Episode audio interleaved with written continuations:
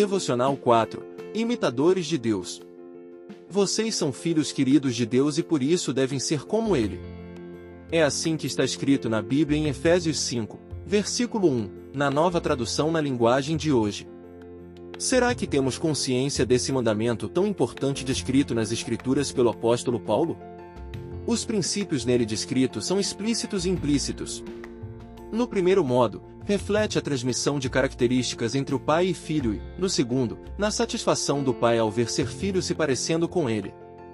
Jesus, o filho perfeito do pai, nosso modelo a ser seguido, personalizou em si mesmo essas características, revelando-nos o pai. Ele mesmo disse que fazia tudo aquilo que via o pai fazer.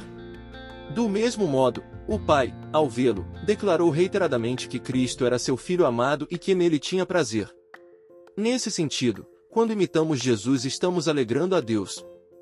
Que nossas ações, reveladas no modo de falar, agir e pensar, possam manifestar a presença de Deus em nossas vidas.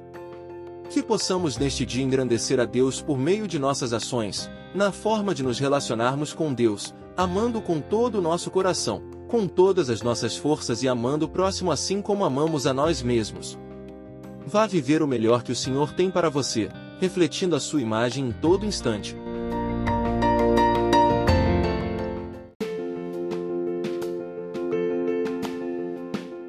Devocional 4 Imitadores de Deus.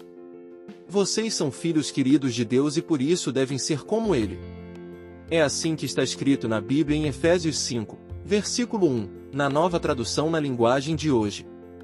Será que temos consciência desse mandamento tão importante descrito nas Escrituras pelo apóstolo Paulo?